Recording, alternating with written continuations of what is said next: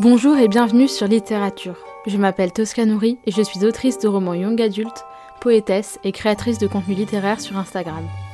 Je vous partage ici mes expériences dans le monde du livre, mon parcours dans l'édition et mes conseils d'écriture. N'oubliez pas de vous abonner afin de ne manquer aucun épisode et de soutenir le podcast. Sur ce, préparez-vous un thé, installez-vous confortablement au coin du feu et c'est parti. Bonne écoute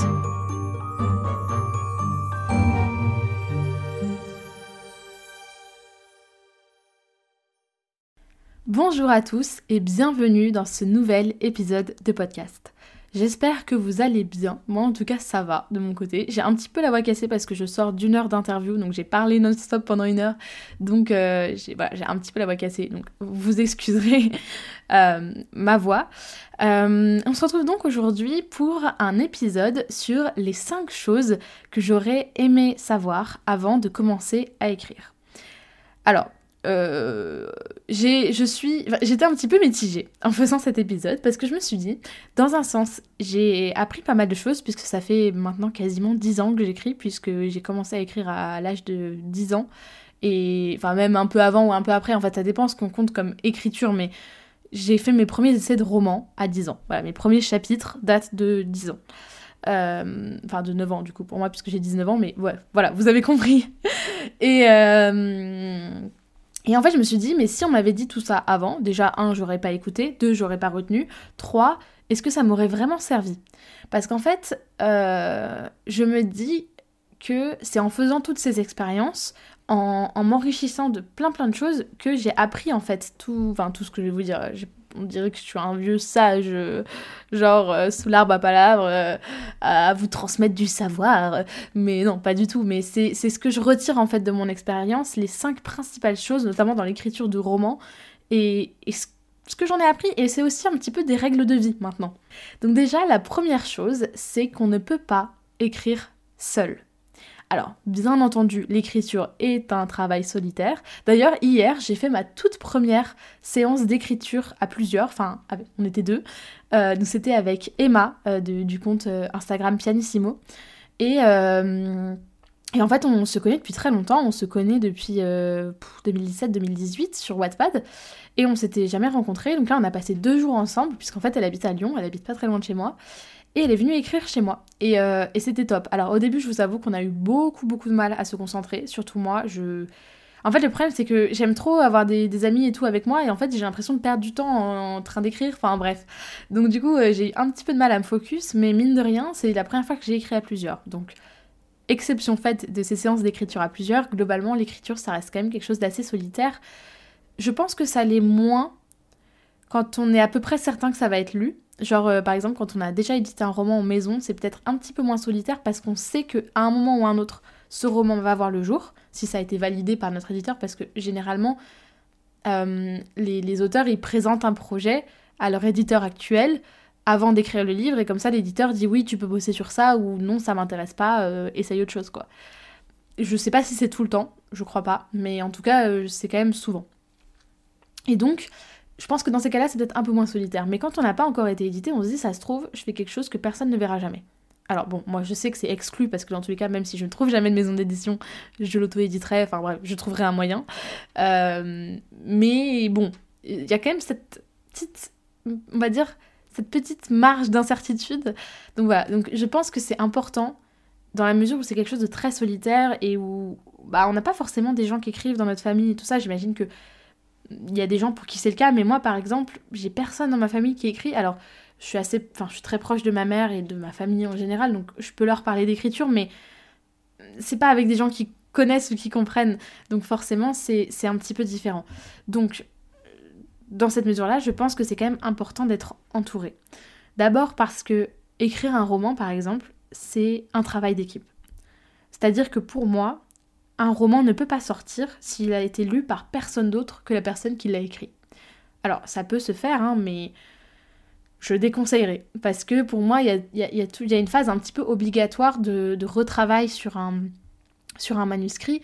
Donc, que ça soit avec, euh, par exemple, des lecteurs sur Wattpad pour avoir leur ressenti, que ça soit avec des bêta-lecteurs, que ce soit avec des, gens autour de vous, des amis, de la famille, euh, ou alors bah, carrément un éditeur. Mais dans tous les cas, ou alors aussi des lecteurs sensibles pour vérifier que si vous avez notamment des représentations de minorités euh, avec des handicaps ou voilà des spécificités, euh, ça peut être des maladies mentales par exemple. maintenant, il est, enfin, il est, quand même, recommandé de faire appel à des. Euh, alors, c'est sensitive, je sais jamais si c'est sensitive ou sensitivity readers, donc c'est des lecteurs sensibles qui vont vérifier que voilà, votre représentation d'une certaine forme de particularité est exacte. Et donc, euh, je pense que c'est important de, faire ça avant la parution d'un roman, ne serait-ce que pour se rassurer soi, pour se dire que bah voilà, on a bien fait notre job et que le roman il peut sortir, on est tranquille. Et puis pour se dire que bah quand même, euh, voilà, des gens auront checké. Vous voyez ce que je veux dire? Enfin moi je me verrais pas sortir un truc toute seule. Vraiment toute seule, cinq personnes l'aient lu. Ah, après j'ai envie de dire ça a quasiment été le cas pour De l'orage d'un soleil, mais parce que c'est tellement personnel. C'est des, en plus c'est des recueils de poésie donc c'est objectif. Enfin et encore, si, il y a une personne qui l'avait lu, c'était euh, Pauline Gallois, mon illustratrice. Donc, en soi, je l'avais fait lire, mais bon. Et donc, dans tous les cas, il va y avoir un travail éditorial, donc il va y avoir des lectures. Puis bon, bref, vous avez été des centaines à le lire, alors euh, voilà. Mais donc, pour moi, c'est un travail d'équipe, autant sur la forme du texte. Voilà, le, texte, c'est très rare qu'un manuscrit, enfin qu'un livre sorte sans aucun travail d'équipe dessus. Il y, a, il toujours au moins un éditeur, sauf si c'est un auto-édition. Euh, donc c'est déjà ça. Et même de manière générale, c'est marrant parce que bon, c'est un secret pour personne. J'aime énormément Ed Sheeran. Et d'ailleurs, au moment où vous écoutez cet épisode, je vais le voir ce soir en concert pour la troisième fois euh, à Paris. Donc j'ai je, trop hâte. Je suis trop contente. Enfin, j'ai, oh, je suis trop contente. Bref, peu importe. J'adore Ed Sheeran. Et dans l'une de ses chansons, euh, il dit, alors je sais plus exactement laquelle, je me demande si c'est pas The Man de l'album Multiply il dit Success is nothing if you have no one left to share it with. Donc ça veut dire le succès n'est rien si vous n'avez personne avec qui le partager. Et ça, c'est tellement vrai. C'est tellement. Euh, c'est tellement. Euh, je sais pas. Enfin, moi, par exemple, quand, quand j'ai eu la signature de mon contrat d'édition, j'avais finalement très peu de gens autour de moi avec qui le célébrer. Alors, j'ai ma meilleure amie qui habite littéralement la porte d'à côté chez moi. Vraiment, c'est limite si on n'est pas coloc. Euh, qui, avec qui on est allé manger une pizza euh, le soir de la signature. J'ai signé, signé le document officiel euh, du, du, du, partenariat, n'importe quoi. enfin, si, c'est un partenariat, mais bon, c'est plus qu'un partenariat, c'est un contrat d'édition. Du contrat en visio avec ma mère et tout. J'ai d'ailleurs enregistré la visio parce que c'était un moment important pour moi et voilà. Et, et donc j'avais pas tant de monde que ça finalement avec qui le célébrer. Et c'est vrai qu'il m'a manqué un petit peu ce côté euh, oh, j'avais envie de vraiment littéralement de sabrer le champagne quoi. Euh, et, et voilà. Et donc et même de manière générale c'est c'est important d'être entouré pour les bons moments et pour les moments où c'est un peu plus compliqué aussi parce que bah, l'écriture d'un roman c'est pas pas une ligne droite en fait. Il y a beaucoup de remises en question, il y a beaucoup de, de, de, moments où on se dit qu'on va jamais y arriver, de, de blocages peut-être d'écriture, de syndrome de la page blanche, de, de, tous les types de syndromes de l'imposteur et compagnie. Donc c'est important d'être entouré en fait là-dedans. Et tout seul, ça peut être très très dur, je pense, psychologiquement, d'y croire, de se dépasser. Et c'est pour ça aussi que, que je partage ce que je fais sur les réseaux.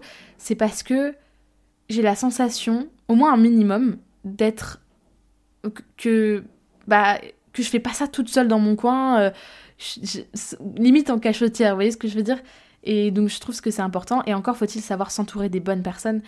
Et les bonnes personnes, bon, chacun a sa définition des bonnes personnes, mais pour moi la, base des bases, c'est des gens qui qui vous tirent vers le haut, qui vous portent. C'est des gens qui font de vous des meilleures personnes chaque jour. Ça, c'est le critère pour moi des gens qui sont bons pour vous, c'est qu'ils font ressortir ce qu'il y a de meilleur en vous. Vous voyez, c'est le plus important. C'est des gens qui, sont là, comme je l'ai dit, hein, c'est, qui sont là quand, quand, vous, quand, vous, quand ça marche et quand ça marche moins, les deux. Parce que quelqu'un qui est là que quand ça marche pas ou que quand ça marche, ça va pas. Euh, dans tous les cas, c'est, genre ultra malsain. Voilà, et après, bon, les, relations malsaines, les relations toxiques, c'est tellement autre chose. Peut-être qu'un jour, j'en parlerai, enfin, peut-être qu'un jour, je, je ferai peut-être une table ronde ou quoi que ce soit sur les relations vraiment entre les gens sur les réseaux sociaux. On a déjà un petit peu parlé dans le, le blabla book avec Emma et Maxime, si jamais ça vous intéresse, mais voilà. C'est important de s'entourer des bonnes personnes et des personnes qui vont, qui vont vous laisser le temps aussi d'échouer, en fait. Qui, qui vont pas vous pousser non plus trop, mais qui vont quand même vous pousser, vous remotiver, vous donner confiance en vous, qui vont peut-être vous proposer de vous lire. Je sais pas, il y a, plein de manières de, soutenir quelqu'un qui écrit, donc euh, c'est à vous de trouver les bonnes personnes et de, de faire le tri en fait, peut-être aussi par avoir. Désolée, c'était le très long premier conseil, mais je pense que c'est le plus important. Ensuite, le deuxième conseil que je donnerais à la petite moi de 9 ans, 10 ans, euh, l'échec n'est pas définitif. C'est pas parce qu'on échoue une, deux fois, dix fois, cinq fois, cinquante fois, cent fois qu'on va pas réussir un jour. Et ça, il n'y a pas de meilleur exemple pour moi que euh, les gens, les auteurs, qui ont envoyé des manuscrits euh, qui ont été refusés par plein de maisons d'édition. Je prends par exemple euh, J.K. Rowling avec Harry Potter. Je prends Alex Astor avec Light Lark et encore plein d'autres gens. Rupicor avec Les Miel. mais quasiment mais tous les auteurs hyper connus se sont mais mangés mais des refus dans la figure un nombre de fois incalculable. J'ai presque envie de dire que c'est inversement proportionnel. Franchement, j'en suis limite à croire que plus on s'en prend dans la figure, plus finalement c'est que notre manuscrit mérite d'être édité. Mais bon, il y a aussi, je pense, des, des, croûtes qui se font refuser pour des bonnes raisons, donc je peux pas dire ça complètement non plus, mais vous avez compris l'idée. Donc l'échec n'est pas définitif. L'échec, et ça c'est très c'est très américain comme mentalité que, que j'ai sur ce point-là uniquement sur ce point-là. Je me désolidarise de tout le reste concernant les Américains, mais sur la mentalité par rapport à l'échec, je trouve qu'en France, on a un rapport à l'échec qui est juste calamiteux, où on considère que euh, un échec c'est une preuve de faiblesse, alors que non, un échec c'est une preuve d'apprentissage. Si vous échouez, vous apprenez, et si vous apprenez, bah vous allez vous améliorer en fait. Donc, euh, donc déjà ça, et ensuite c'est pas parce que ça marche pas maintenant que ça marchera pas plus tard. Que ça soit dans les envois en maison d'édition. Moi, par exemple, alors je dirais pas me comparer à J.K. Rowling ou à Alex Astor ou, à Rupicor, mais, mais mon manuscrit a été refusé par une maison d'édition. Six mois plus tard, on, me propose de l'éditer dans des bien meilleures conditions. Avec euh, voilà, un, premier tirage qui est sans doute beaucoup, beaucoup plus élevé que ce qu'on m'aurait proposé dans la première maison d'édition. Une équipe éditoriale de bien meilleure euh, composition, on va dire. Donc, euh, je Enfin, je me dis, mais finalement, c'était c'était presque écrit d'avance en fait. Enfin, c'était, c'était peut-être fait pour se passer comme ça. Peut-être que je me suis mangé un truc dans la figure, un, refus, histoire de bien me mettre par terre et, je me suis quand même auto-édité. Donc j'ai, quand même essayé, vous voyez, j'ai pas baissé les bras complètement. Et je dis pas ça pour me lancer des fleurs. Hein. Je dis ça parce que je me dis que peut-être qu'il y a des gens parmi vous qui, qui font face à un échec ou qui ont fait face à un échec et qui ont envie d'abandonner. N'abandonnez pas vraiment. Genre, continuez, toujours. Toujours. Entêtez-vous. Euh, vraiment. L'échec, c'est à partir du moment où vous arrêtez d'y croire. Vraiment. Donc ensuite, troisième conseil, euh, personne ne va écrire mon roman à ma place. Voilà, tout simplement. Euh, si je n'écris pas, ça reste au point mort, ça n'avance pas. C'est bête, hein, mais franchement, euh, quand j'étais quand j'étais plus jeune, je manquais cruellement de discipline. Ça, c'est. Enfin, c'est sûr, quoi. Et, c'est pas grave, parce qu'en fait, euh, j'avais un emploi du temps très chargé aussi. Je faisais énormément de danse. J'avais une prépa en parallèle du lycée. Enfin, je faisais beaucoup de choses. Donc, euh, je. Bon, j'avais mes raisons, vous voyez ce que je veux dire, mais.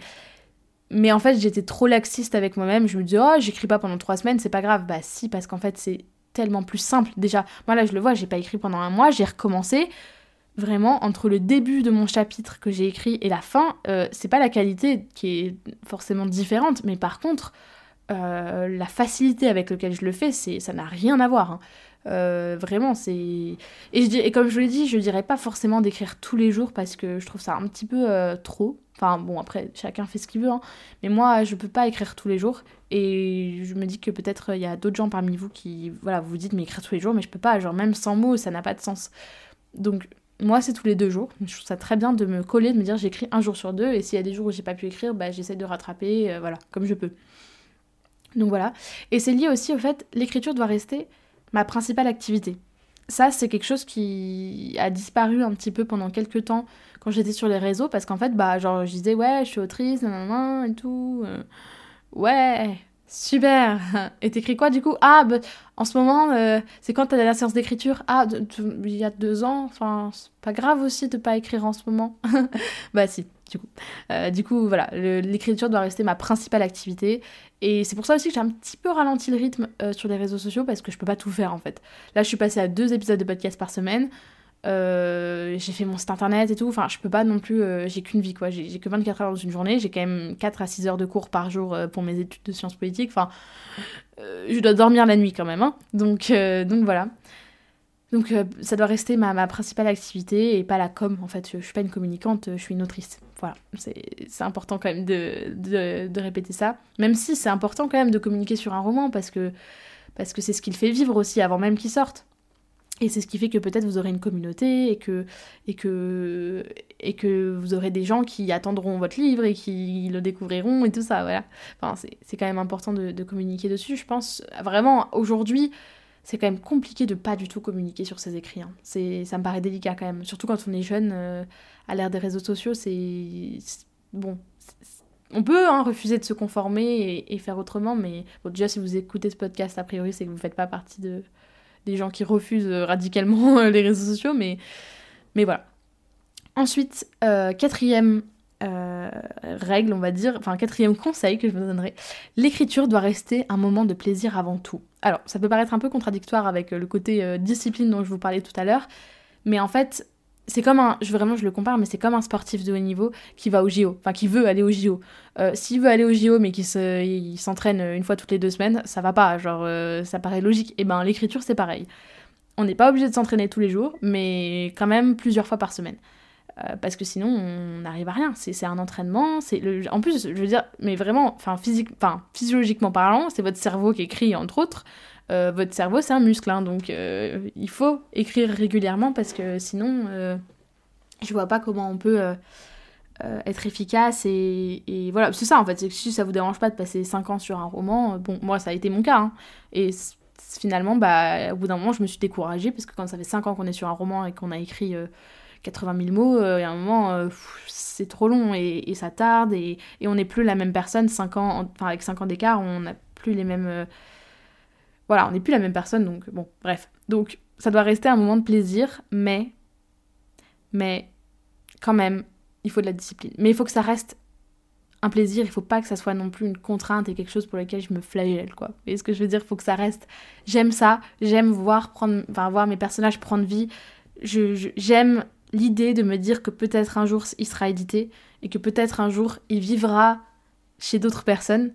Et c'est ça qui me motive à écrire, c'est de me dire peut-être un jour les gens le découvriront. Et j'espère. C'est vraiment mon... Honnêtement, c'est mon truc qui me, qui me motive en fait. Et dernière, euh, dernier conseil, euh, à la petite moi de 10 ans que j'étais, il n'y a pas de règles, tout simplement.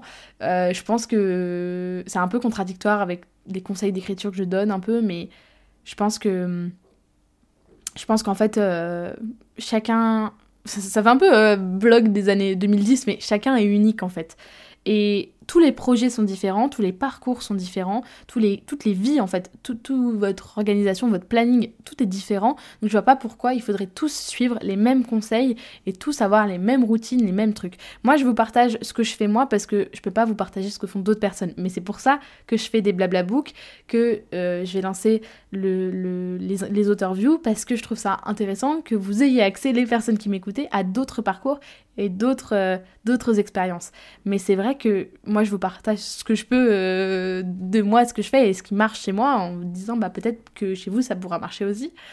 Mais voilà, il n'y a pas de règles et hum, les conseils d'écriture c'est super, ça peut vraiment aider, mais il faut trouver son truc, il faut trouver sa méthode, sa méthode de planification, sa, ses rituels d'écriture, ses sessions, son rythme, euh, voilà, si vous écrivez. Moi, par exemple, je sais que je pourrais pas écrire la nuit à 4h du matin. Et il y a des gens, j'ai des, copains autour de moi, ils adorent la nuit parce que euh, soit personne vient les faire chier, soit euh, c'est là où ils sont le plus productifs. Enfin, bref. Et moi, c'est pas mon truc, mais voilà.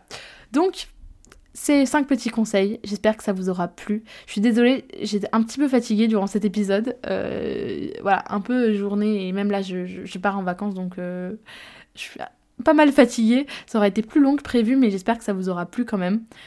Euh, moi, je vous dis à mercredi prochain pour un nouvel épisode et je vous fais des bisous. Merci beaucoup de m'avoir écouté. Si vous aimez littérature, vous pouvez laisser un commentaire sur votre plateforme d'écoute préférée et en parler autour de vous. C'est un soutien immense. Retrouvez chaque mercredi et chaque dimanche à 8h un épisode solo de partage d'expérience un blabla book, une auteur view ou un 10 minutes. Prenez soin de vous et je vous retrouve dans quelques jours pour un nouvel épisode.